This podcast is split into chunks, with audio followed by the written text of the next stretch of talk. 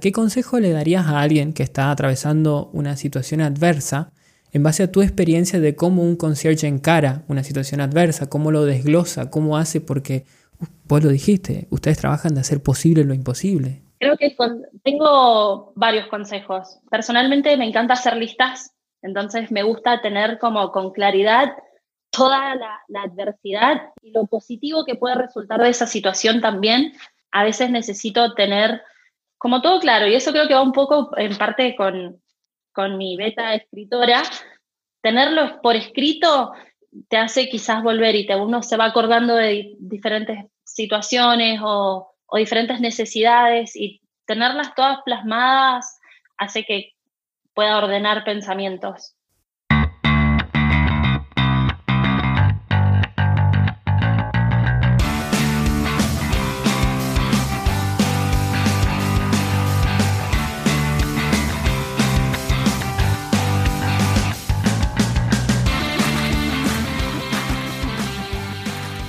Hola, hola amigos, ¿cómo están? Y bienvenidos a Gente Copada, el podcast donde nos dedicamos a buscar personas como vos y como yo que la estén rompiendo ahí afuera, personas que tengan un mensaje de valor para transmitir a la comunidad.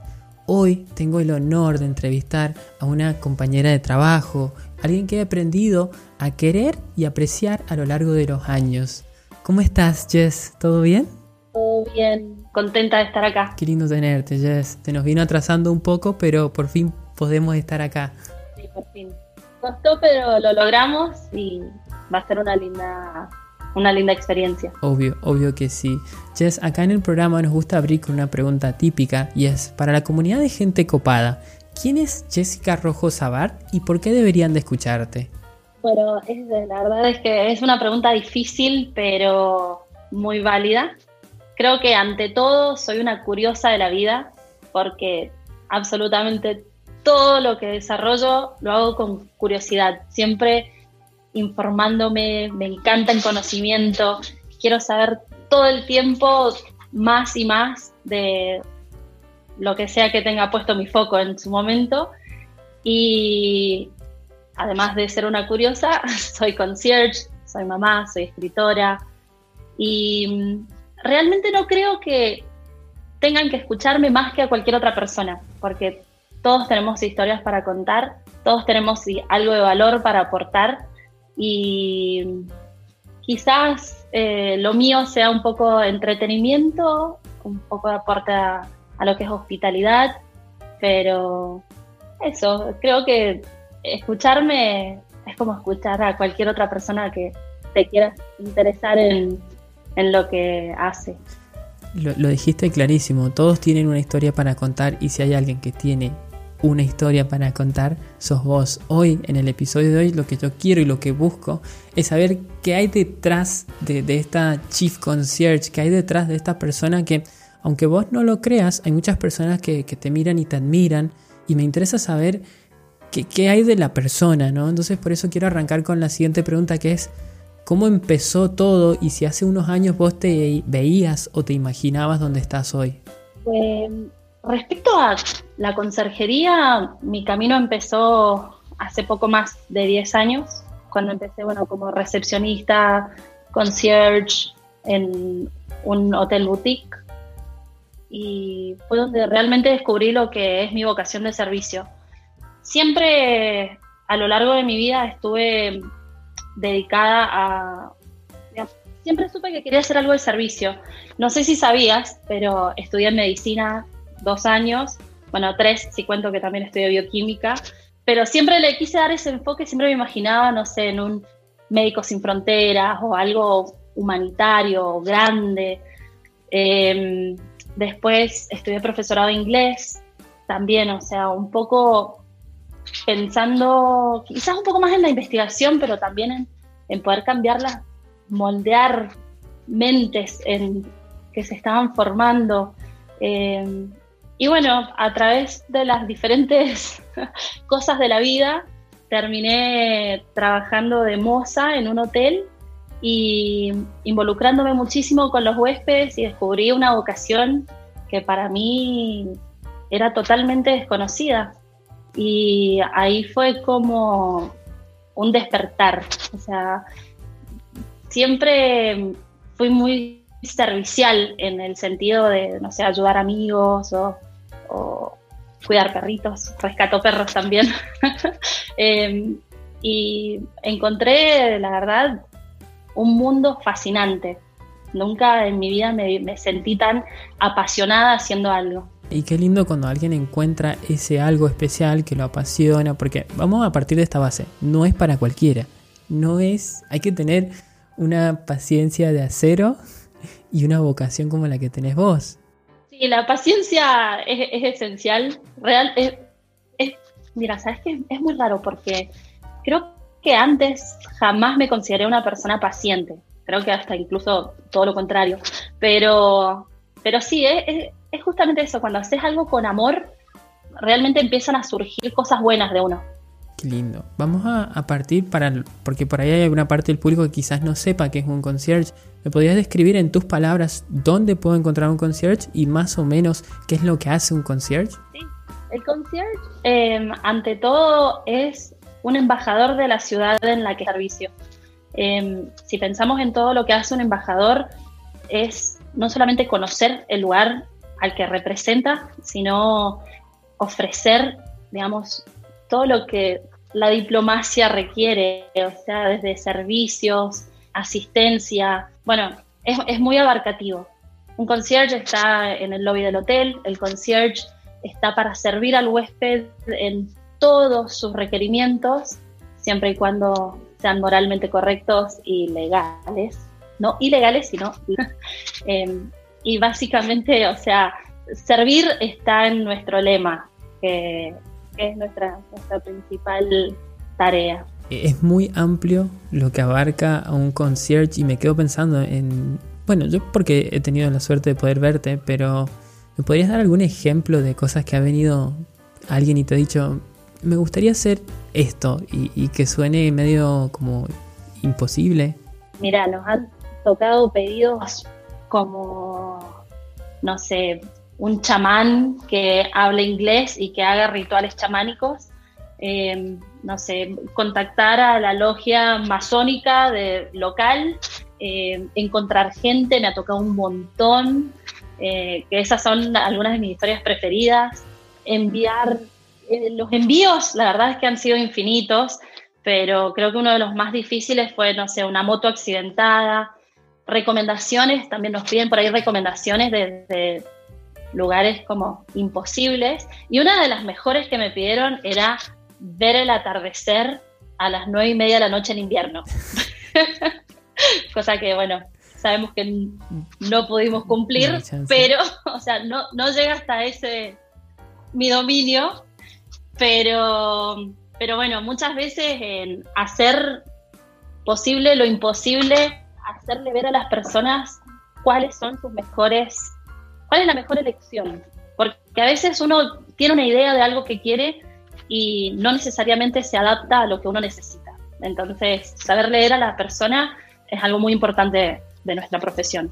Es una habilidad importante que me imagino que has ido desarrollando con los años, porque es verdad que, el que está enfrente muchas veces quizás no sabe expresar de la mejor manera lo que quiere. Quizás te, te, puede dar una idea o una esencia vaga, pero a veces, o por lo menos por lo que yo he visto, no, no, te dice claro y conciso y lo tenés que ir recopilando de pequeños datos, preguntas, cosas raras. Pero sé que tu trabajo no es fácil y que... Sí, las preguntas son claves. Sin lugar a duda, en, en todo, ¿no? A mí, a mí, me encantan las ventas y, y es una parte esencial y veo que en, tú, en tuyo, que es brindar este servicio, también es una parte esencial, porque si no tenés una foto de la o no tenés una idea de la foto completa, no vas a poder satisfacer, deleitar, entregar lo que esperan. Y, dentro de eso hay algo que, quiero preguntar, porque sé que en ocasiones se te somete a, a situaciones de estrés, a situaciones de quizás adversas, y sin embargo yo veo a vos y a todos los conciertos que conozco resolverlo con una sonrisa y no puedo evitar preguntarme cómo lo hacen, cuál es el secreto.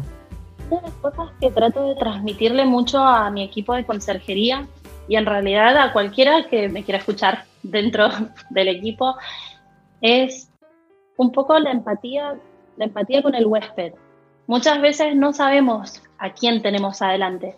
Y no saber con quién uno está hablando, no siempre se trata de quizás una persona mal vestida que tiene mucho dinero o una persona bien vestida que no tiene dinero o cosas que podemos juzgar solamente por la apariencia. Sabes que una de las anécdotas que tuve que realmente machacaron de humildad a, la manera en la que puedo llegar a tratar a mis fue una vuelta que teníamos una señora que era imposible, pero imposible de satisfacer. Todo lo que hacíamos le caía mal, hiciéramos lo que hiciéramos. No había, éramos todo un equipo abocados a su servicio. Teníamos la infraestructura, teníamos el, digamos, el, el poder humano y sin embargo no había manera. Después de varios días que estuvo alojada, nos había, en ese entonces nos había visitado con su hermano. El hermano se acercó a nosotros y nos dijo, bueno, les quiero agradecer, la verdad es que la paciencia que están teniendo, la verdad es que este viaje ha sido un viaje como bastante fuerte para nosotros porque mi sobrino, o sea, el hijo de, de la señora, había fallecido una semana antes del viaje, en un accidente. Y como para no no ir por la beta de los temas de las cancelaciones, de las políticas, etcétera. Habían pensado que era una buena idea para que ella se distrajera un poco, hacer el viaje igual. Y la verdad es que eso como que me tocó muy profundo, porque uno a veces, o sea, tiene personas adelante que realmente desconoce la realidad. Y eso creo que aplica para todo, no solamente para el servicio, pero es como cuando se acerca alguien enojado al mostrador. Es muy poco probable que sea algo personal, no, no se va a acercar enojado porque no le gusta tu cara. Seguramente pasó por algo antes, ya sea dentro o fuera del hotel, porque puede ser a la llegada o lo que sea, que ya lo tiene mal. Entonces, eh, la empatía me parece primordial y tratar a todos por igual. Y eso siempre incluye una sonrisa, porque siempre incluye una sonrisa. No sabes qué impacto puede llegar a tener esa sonrisa en la persona que tenés, que tenés frente a vos. Quizás no necesariamente es algo tan trágico como esto que contaba, puede haber tenido simplemente un mal vuelo, un mal día o haberse levantado de mal humor, pero estamos para prestar un servicio y ese servicio es esencial hacerlo con una sonrisa. Si no lo puedes hacer, nada, qué sé yo. Quizás habría que, replantearse. Todos tenemos malos días, pero o, malos momentos, malas rachas, pero es necesario también entender que, parte del servicio que, que, prestamos en la hospitalidad es tratar de hacer todo con una sonrisa. Quiero rescatar dos cosas de las que dijiste ahí que me parecen fascinantes, que es la empatía y, el entender que quizás lo que le está doliendo a la persona no es algo personal con vos, que son dos factores claves, esenciales, como lo explicaste, a la hora de brindar un servicio y más en la hospitalidad. Entonces, eh, basado en eso, a mí me gustaría preguntar, ¿qué consejo le darías a alguien que está atravesando una situación adversa en base a tu experiencia de cómo un concierge encara una situación adversa, cómo lo desglosa, cómo hace, porque vos lo dijiste, ustedes trabajan de hacer posible lo imposible. Creo que tengo varios consejos. Personalmente me encanta hacer listas, entonces me gusta tener como con claridad toda la, adversidad y lo positivo que puede resultar de esa situación también. A veces necesito tener como todo claro, y eso creo que va un poco en parte con, con mi beta escritora. Tenerlo por escrito te hace quizás volver y te, uno se va acordando de diferentes situaciones o o diferentes necesidades y tenerlas todas plasmadas hace que pueda ordenar pensamientos. Eso es clave. Cada vez que tengo algún problema, trato de buscarle los pros y los contras. Como consejo, creo que también es importante ver de qué manera vamos a forzar eso imposible o esa situación adversa. Tratar de, de evaluar bien cuál es el fin, porque muchas veces eh, quizás se dan algunas relaciones más que nada o, en tratar de lograr algunas metas imposibles. A veces como que el camino está un poquito perdido, entonces tener una meta fija y también escribirla son, son claves. Y, y por último, creo que paciencia. La paciencia es todo. La paciencia se necesita a la hora de actuar, a la hora de pensar con claridad, a la hora de, decir eh, o llevar a cabo ciertas acciones. A veces por apurados uno termina tomando el camino equivocado y, no necesariamente eh, el camino que te lleva a la meta ideal. Tal cual, y, me da justo el pie para entrar en, en este tema de que yo he visto, bueno, los he visto hacer de todo, los he visto desde conseguir reserva en un lugar que no tenía disponibilidad de acá a meses, como también he visto situaciones en las que no es posible y no es posible y ustedes ofrecen una alternativa que termina dejando más contento aún al huésped. Entonces entro en esto de, de cómo el fracaso, que es un monstruo tan grande que le tememos y que no nos gusta hablar de esto, a veces nos puede servir para mejorar y, y de cómo lo podemos abrazar. Entonces me gustaría preguntarte qué rol ha jugado, si es que ha jugado un rol en, tu vida el fracaso. Capaz que me decís, no, nunca fracasé. no, creo que el fracaso ha sido la definición de mi vida y ha sido lo, es lo que principalmente me trajo a donde estoy hoy. A veces, no sé, bueno, te contaba recién que había estudiado diferentes, diferentes carreras antes de, llegar a, la hotelería y mm, a cada una la tuve que dejar por diferentes motivos, algunas por razones emocionales, otras por razones económicas, pero siempre lo había considerado como un fracaso, lo había considerado como épocas truncas en mi vida, que, donde no había podido lograr ese objetivo del título específico por el cual había estudiado tanto, en los pocos años, pero se estudia mucho. y sin embargo, hoy estoy donde quiero estar. O sea, hoy estoy en, estoy en la vida que quiero tener, estoy haciendo algo que me gusta, que me apasiona. Entonces, justamente a veces nos, cerramos tanto en lograr objetivos que quizás no deseamos o que quizás dudamos o no consideramos que son los mejores y la vida misma te va llevando por un camino que no sabes dónde va a terminar. Y mientras todo lo que hagas lo hagas con alegría y lo hagas con convencimiento, eh, convicción, perdón, mientras todo lo que hagas lo hagas con convicción, el, final, el resultado es bueno. ¿Ves? De eso nada puede salir mal. Me encanta cómo logras entender y aceptar la situación, de no quedarte, porque es una triste realidad que le pasa a muchas personas, de que se quedan duelando en el fracaso, en que qué pena que me fue mal en esto, en que, pero es como decís vos, quizás el camino que se tenía que dar, así es como tiene que ser la vida, y, de hacerte más fuerte en base a eso, porque yo creo que gracias a la experiencia que has tenido en la que no te ha ido bien, hoy puedes resolver algo así de rápido, porque es así, ahora tenés un abanico que resolves todo, o por lo menos yo lo veo así desde fuera. Sí, por supuesto. Además, creo que el fracaso es, es un gran educador.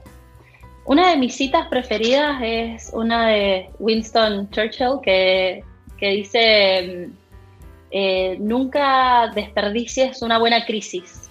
A ver, en el contexto en que lo dijo era finales de la guerra mundial y se formó la ONU. O sea, tuvo que pasar algo realmente catastrófico para que saliera un ente bueno, un ente útil, un ente necesario. Entonces, creo que eso aplica a todo en la vida. Cada vez que tengas alguna situación, pero muy adversa, uno se tiene que permitir estar mal, se tiene que permitir sentir el fracaso, pero no, justamente como decís, no quedarse en ese duelo, no quedarse ahí. O sea, tratar de que de eso tiene que salir algo que sea igualmente opuesto en, en lo bueno, en, lo, en, el crecimiento. Eh, para mí el fracaso es una oportunidad, y es una oportunidad, pero invaluable. Me encanta tu perspectiva y me parece genial porque, por ejemplo, yo crecí creyendo que estaba mal llorar o que estaba mal permitirme tener momentos malos, tener momentos de, en los que me sintiera como triste y, y me estás diciendo que está bien y que está bueno permitirse tener esos momentos. Me fascina porque si hubiese tenido ese mensaje a los 14, quizás hoy estaría mejor, no lo sé, ¿me entendés? Todo pasa por algo, pero es fascinante tu perspectiva al respecto y me encanta que todos lo puedan escuchar. Está bien tener un día malo. Sí, por supuesto, por supuesto, es, es, esencial. A veces, a veces veo, no sé, o pasa mucho, eh, lo veo mucho cuando, no sé, cuando uno termina quizás alguna relación amorosa o algo por el estilo y uno inmediatamente se quiere sentir bien, inmediatamente quiere salir, acá no pasa nada. Y la verdad es que no, el darse el momento de, sentirse mal es como el primer paso para luego sentirse bien. No, no, no, es algo que para, no se puede saltar. El fracaso una vez que llega es inevitable. Y si lo pospones, va a ser, pero muchísimo más duro después. Entonces, nada, cuando uno, cuando uno ya siente que el fracaso es inminente, es dejarlo que, que, que venga, que se sobreponga. Tal cual, y ejemplificando esto, yo conozco gente que ha tenido la dicha o no, o maldición, como lo quieras ver, de que le haya salido todo casi perfecto hasta cierta edad de su vida, porque el fracaso es inminente e inevitable. Pero me acuerdo de un amigo que fracasó, como que su primer fracaso grande fue no aprobar la licencia de conducir a los 18 años. Y se vino abajo de una manera que no te puedes imaginar. Tipo, estuvo como una semana que no quería salir de su casa, no se quería juntar con nosotros, no, déjenme que no sirvo. Y, y era como... Y he visto otra gente que fracasó no pasa nada. Al otro día estaban ahí de vuelta. Y fracasaba de vuelta, al otro día estaba ahí de vuelta. ¿cómo te puede hacer una persona muchísimo más fuerte? O, no caer tan duro. Eh, sí, realmente el fracaso, el fracaso es necesario. El fracaso es necesario como escuela de vida. Y mm, hay gente que quizás lo sufre más o más seguido, gente que quizás tiene el privilegio de fracasar menos en la vida. Eh, y mientras uno tenga más o menos sus objetivos claros, que uno a veces se confunde porque no necesariamente es decir, eh, bueno, a los 27 años ya voy a tener mi vida resuelta, voy a tener un título, una casa, un auto y una familia feliz. Es, es como, es, difícil después caer de un fracaso en el que no, no lograste cuando, sobre todo cuando te pones eh, límites etarios es, difícil volver a eso, es difícil llegar a la edad y quizás no haber logrado tu objetivo. Uno cuando tiene objetivos claros, tiene que por lo menos también contemplar el fracaso, tener el plan B. El plan B para mí es esencial en todo. Y es un poco lo que hablábamos de, de cómo a veces nos pedían como cosas imposibles o quizás cosas que no, no podemos lograr. Nos pasa, bueno, mucho con una famosa bodega, un famoso restaurante al que quieren ir todos. Entonces, de antemano sabemos que va a estar lleno, pero quizás no era la mejor opción. Quizás esa gente, la persona que vino a pedirlo, realmente necesitaba el plan B, porque el plan B iba a ser su mejor opción. Sin lugar a dudas, tal cual, tal cual. Y lo veo porque en la comparación la conexión que ustedes logran con las personas, con los huéspedes, en este caso, no la lográbamos ninguno de nosotros. A mí me tocó, quiero meter a la gente en el contexto, la imagen de, que yo trabajo en el mismo hotel que vos y tenemos dos mostradores separados por una columna en el medio, pero la expresión de la misma persona cuando estaba en el mostrador de ustedes es muy distinta cuando está en el mostrador nuestro. Y yo veía gente que pasaba y me saludaba como ni sabía mi nombre, iba a tu lado y decía, hola Jesse, te conocía, quizás te preguntaba por algo de tu vida y, sonriendo. Entonces, me encanta y, por eso te busqué, porque la conexión que logran ustedes, que lográs vos, es fascinante. Y me encanta humanizarte un poco, porque, porque a veces se dice, ¿no? Como te decía, con todos estos títulos, la gente hoy en día se concentra mucho en los títulos, en las apariencias y, por ahí dicen, bueno, yo no creo que Jessica tenga un mal día, ella es chief concierge, ella pertenece a un grupo selecto de concierge que no cualquiera pertenece, y, y de repente me tiras todo esto que me estás tirando, y me encanta como mensaje para la comunidad de humanizar, de que está bien, de que todos tenemos esto, de que no se vuelvan locos si, si, no, lo, si no han logrado su objetivo aún. Sí, creo que la palabra clave es aún. La palabra clave es aún. Mientras tengamos vida, tengamos salud, todavía todo puede pasar. Tal cual, tal cual. Eh, me, se me viene la mente Gary Vee que te dice, sos muy joven, tenés 50, sos muy joven, todavía tenés toda una vida por delante, puedes tenés 60. Mientras vos tengas ganas de hacer, de emprender, de encarar, seguís siendo joven.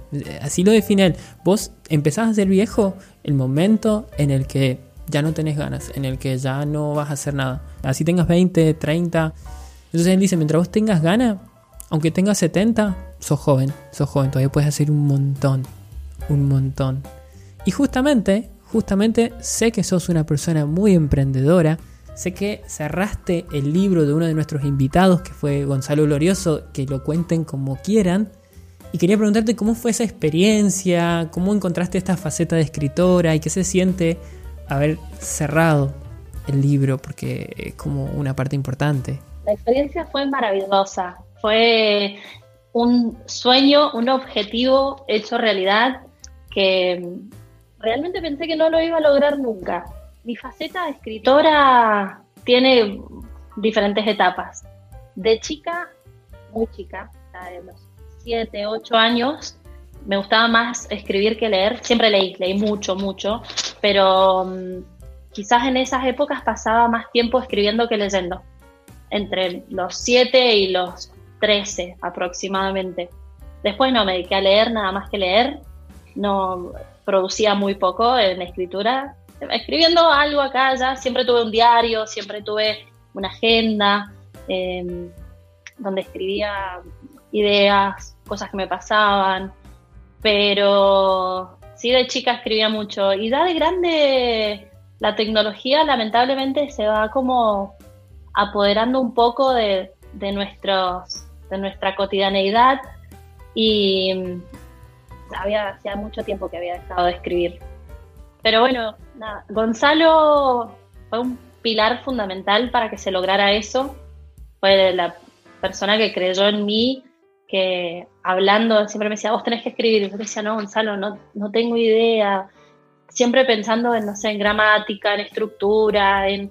y me decía, no, vos, de eso olvídate, vos, vos tenés que escribir. Y mm, tenía varias ideas de ficción que las tenía ahí colgadas, anotadas. Eh, y bueno, elegí una de las que, las que más presente tenía, o la más desarrollada, y fue eso, fue un sueño hecho realidad. Me encantó, me encantó la experiencia, eh, me, devolvió esas ganas que tenía un poquito perdidas de, sentarme con la compu y tipear. Eh, ahora lo hago, lo hago más seguido que antes y, me encanta. Más allá de que si vuelva o no vuelva a publicar, por lo menos me, gusta tener esos, esas ideas como plasmadas, que no, que no queden nada más en un pensamiento mientras iba en el colectivo mirando el techo. Sí, ¿y cómo fue esa experiencia para vos de pasar de ser consumidora de contenido, desde el confort que está ahí, donde nadie te va a poder criticar, donde nadie te va a poder juzgar, a ser creadora de contenido, exponerte al mundo y arriesgar, así como les ha ido bien, a que venga algún payaso, algún tarado y diga, malísimo, ¿cómo fue ese paso? Bueno, vos lo has dicho, lo principal, o sea, de pasar de ser consumidor a creador, es un paso muy importante, la exposición. Y uno está preparado. Creo que quizás yo soy mi crítica más fuerte. Me critico mucho lo que hago, en todo lo que hago. Es como que cada vez que termino de hacer algo siempre veo la manera en que lo podría haber hecho mejor. Como que me cuesta cerrar un poco ese, ese, ese ciclo. Realmente cuando terminé, cuando ya estaba impreso y lo volví a leer, dije, ay, qué difícil. Esto podría haber sido distinto acá, distinto allá, pero eso, creo que siendo uno crítico con, con, sus creaciones, puede esperar, digamos, la crítica ajena. No creo perfecto todo, nada de lo que hago, entonces dudo que... No, dudo no, porque creo que, ¿sabes qué? Todavía nadie me ha dicho, che, no me gustó, entonces... Entonces, quizás todavía no sé si estoy preparada Genial, genial, es que, es que está buenísimo. Pero bueno, nada. A mí un poco que no me gustó el producto final una vez que ya lo tuve ahí. Y entonces, sé yo, creo que la primera que dijo no le gustó fui yo, no, no recibí otro feedback negativo, entonces estoy a la espera, estoy a la espera. Me, me encanta la crítica constructiva, me encanta, me encanta la crítica constructiva porque, como te decía al principio, me, me encanta aprender. Entonces, eh, aprender de los errores, volviendo a esto mismo del fracaso, aprender de los errores es, es, fundamental. Hablando de esto, te voy a dejar una frase que me tiraron en la semana de, una entrevista que estamos trabajando a futuro. Me volvió loco y no me la puedo sacar de la cabeza. Estaba entrevistando a alguien que hace arte, que hace música. Y me dice, Ari, ¿vos sabes qué? Yo nunca termino mis proyectos, yo nunca termino una canción, las abandono. Y le digo, para, para, explayame un toque sobre eso. Me dice lo que pasa, que todos tendemos a ser perfeccionistas. Y si yo me pongo a ver, a escuchar, siempre le voy a encontrar algo. Siempre, para, le falta esto. Podría haber, en, tu caso, podría haber cambiado esa letra. La coma esa la tendría que haber puesto acá. Hace más sentido este punto acá. Dice, aunque te suene loco, le dejo mi alma y mi corazón a mis proyectos, pero los abandono. Los abandono porque si no, nunca van a salir.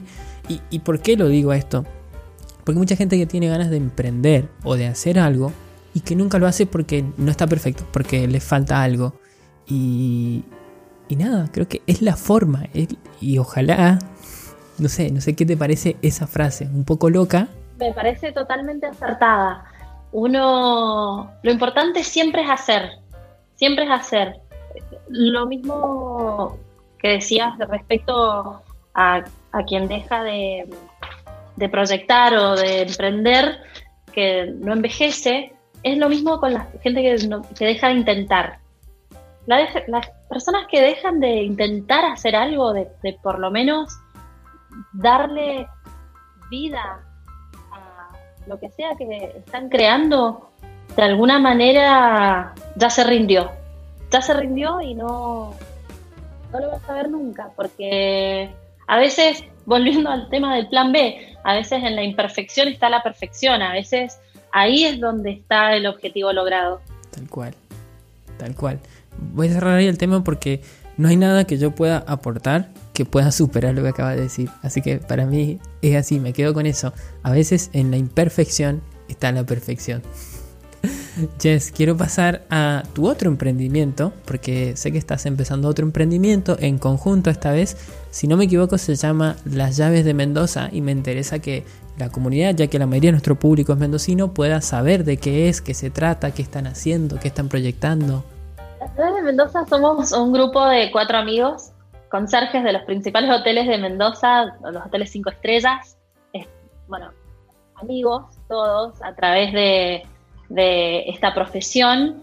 Los integrantes son Charlie Raiteri, Daniel Alonso, Martín Rodríguez y quien les habla.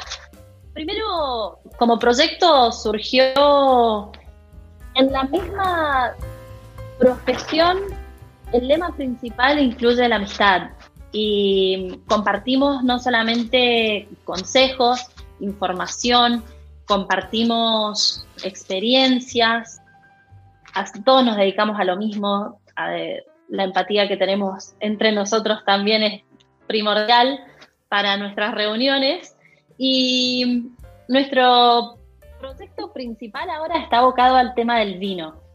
Desde el 2018 hicimos un vino con el equipo de Chachingo, con uvas de Valle de Uco. Fue una experiencia maravillosa que pudimos vivenciar desde adentro por primera vez más allá de que conocíamos todo el proceso, siempre estuvimos en las bodegas más desde la parte del consumidor, no desde el creador. Y mm, haber podido realizar este pequeño hijo, le decimos nuestro hijo, Malbec, fue un sueño que todavía no podemos creer.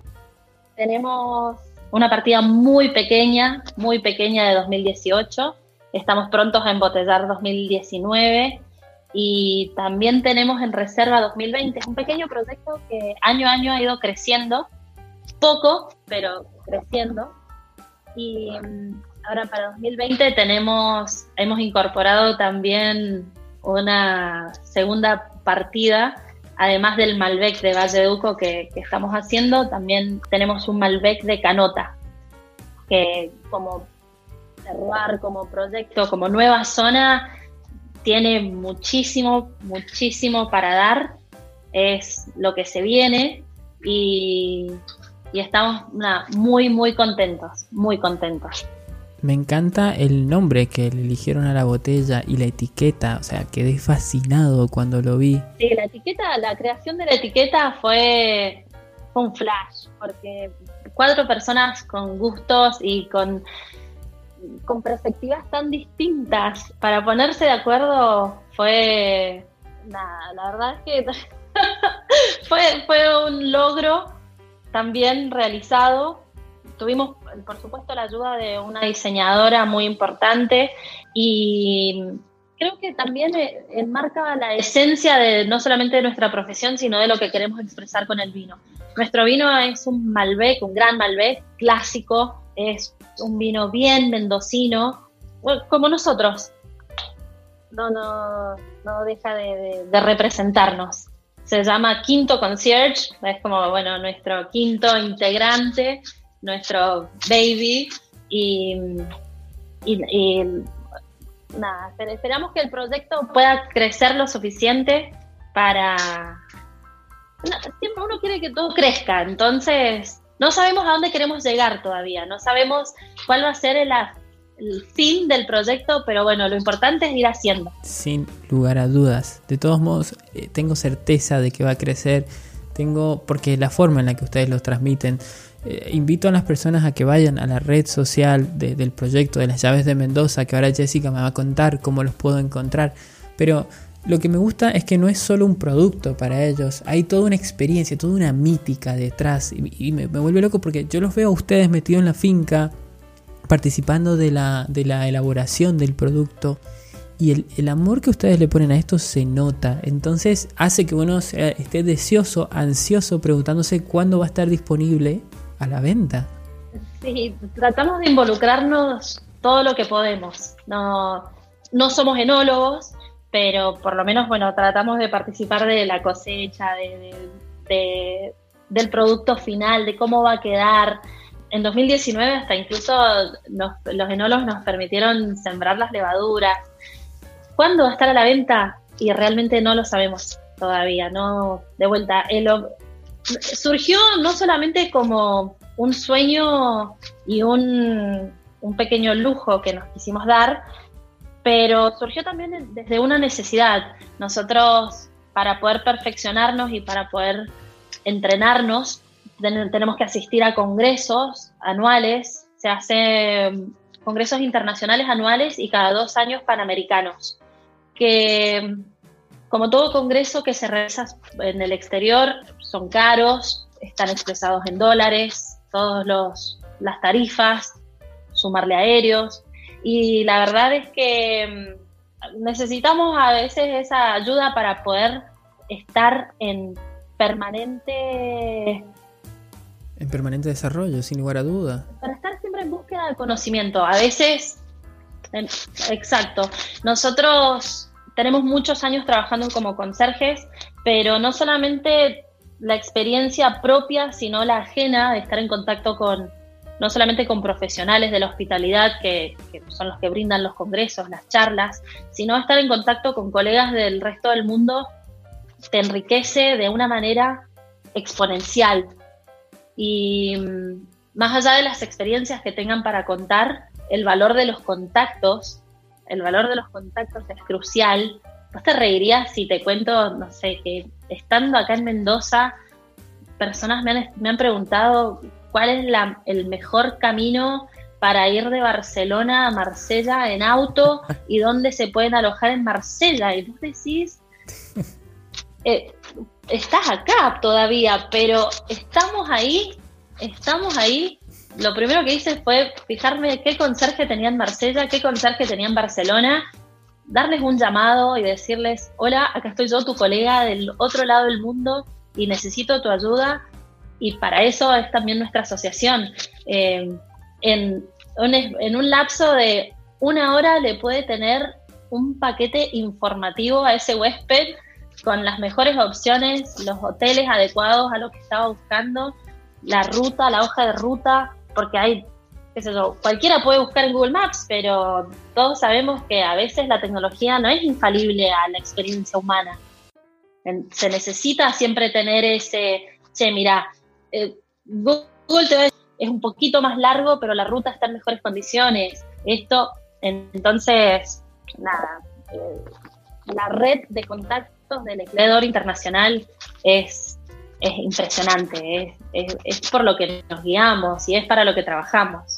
Sin lugar a dudas, y eso es lo que, lo que hace que su producto sea más valioso aún, porque tiene una buena historia de background, sé que es un producto de excelentísima calidad, innovador, disruptivo, encima tiene una finalidad increíble.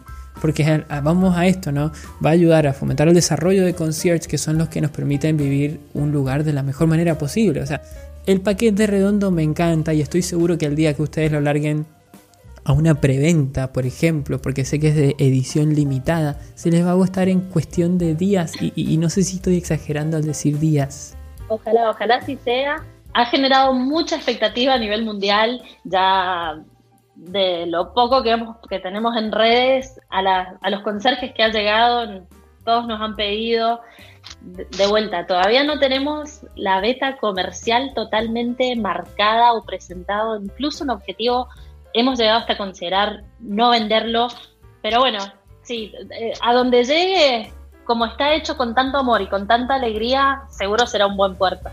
Sí, sin lugar a dudas. ¿Me repetís, porfa? Porque creo que, que no quedó el cómo puedo encontrarlos en las redes sociales y vamos a estar atentos al día que salga ese cartel ya disponible para ir y adquirirlo. En las redes estamos en Instagram como arroba las llaves de Mendoza y por el momento solo Instagram, no, no estamos manejando otras redes, pero ahí encuentran toda la información. Eh, tenemos bueno, el contacto directo y bueno, pueden ver fotos también de, de lo que hay para ofrecer hoy en día es donde está la gente. El grueso está ahí, está en Instagram, sin ofender a ninguna otra de las redes sociales. Jess, para, para ir cerrando, me gustaría que compartieras con nosotros tres experiencias de vidas que te hayan marcado a lo largo de, tu trayectoria, a lo largo de tu vida y que te gustaría hoy compartir con, con nosotros, con la comunidad de gente copada. Enseñanzas que me parecen primordiales son manejarse con humildad y con respeto.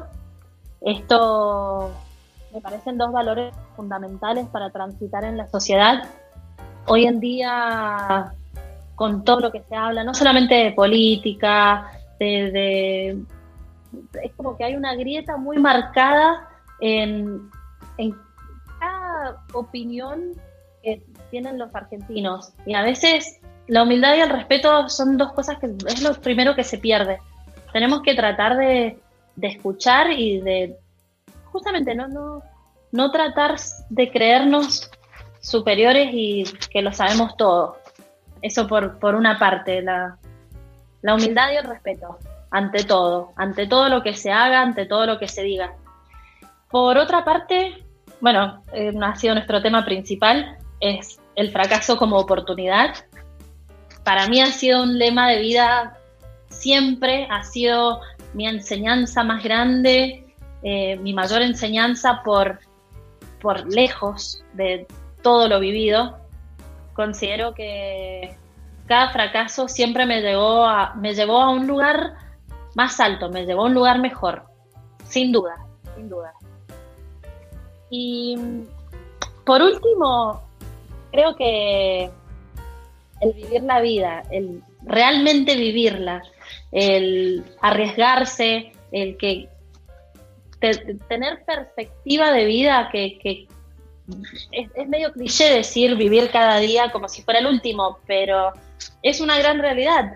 Es, es tratar de no saber qué es lo que puede pasar mañana. Es como esta pandemia, nadie se la vio venir tan inminente. O sea, uno escuchaba proyecciones hace cinco años y decía, bueno, no sé, la guerra virológica, y uno decía, estamos tan lejos de eso, pero acá estamos y y bueno, nada, tratar de ver que hay tantas cosas que hoy no podemos hacer, bueno, tratar de que en cuanto se puedan, hacerlas. Tres consejos que son fuertísimo. Mucho se habla de éxito hoy en día, está hasta de moda, pero pocos me hablan del fracaso. Y vos te animaste, viniste acá al episodio de hoy, me, me diste cátedra y me enseñaste cómo esto te hace a alguien más fuerte.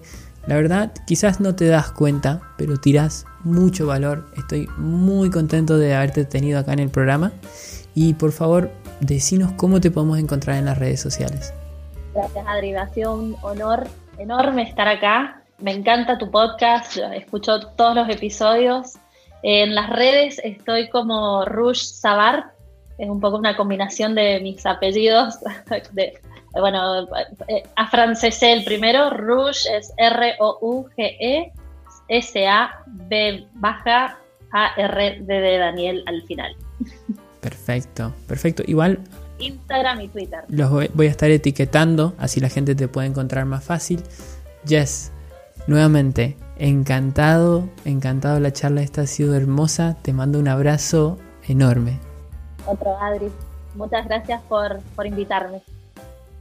Esto fue Gente Copada. Te invito a seguirme en las redes, donde me vas a poder encontrar como Adriel Gallo. Suscríbete para recibir avisos de una nueva transmisión. Por lo pronto, nos vemos el próximo lunes. Me despido, como cada semana, preguntándote, ¿te copás?